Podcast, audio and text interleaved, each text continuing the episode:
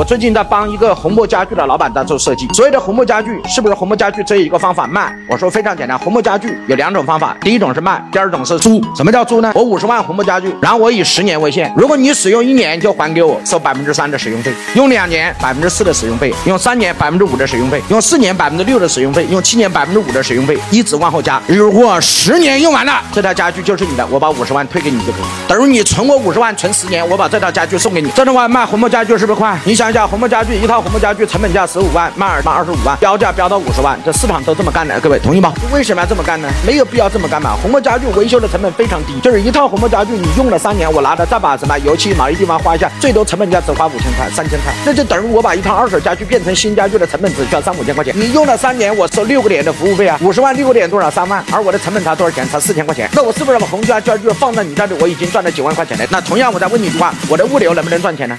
那红木家具我给你了，你自己运，总要找人运吧，总要找人装吧。这里面一套红木家具是润肤加装修，我一套赚五千块钱，轻轻松松。那我这样的话，我一个月卖个二三十套，那每个人我赚个三五万块钱，一个月净利润是不是一百多万嘛？那今天做生意哪有一个月赚一两百万净利润的也不多的，对吧？你红木家具为什么一定要卖呢？这叫卖什么权？卖使用权。哎，各位同意吗？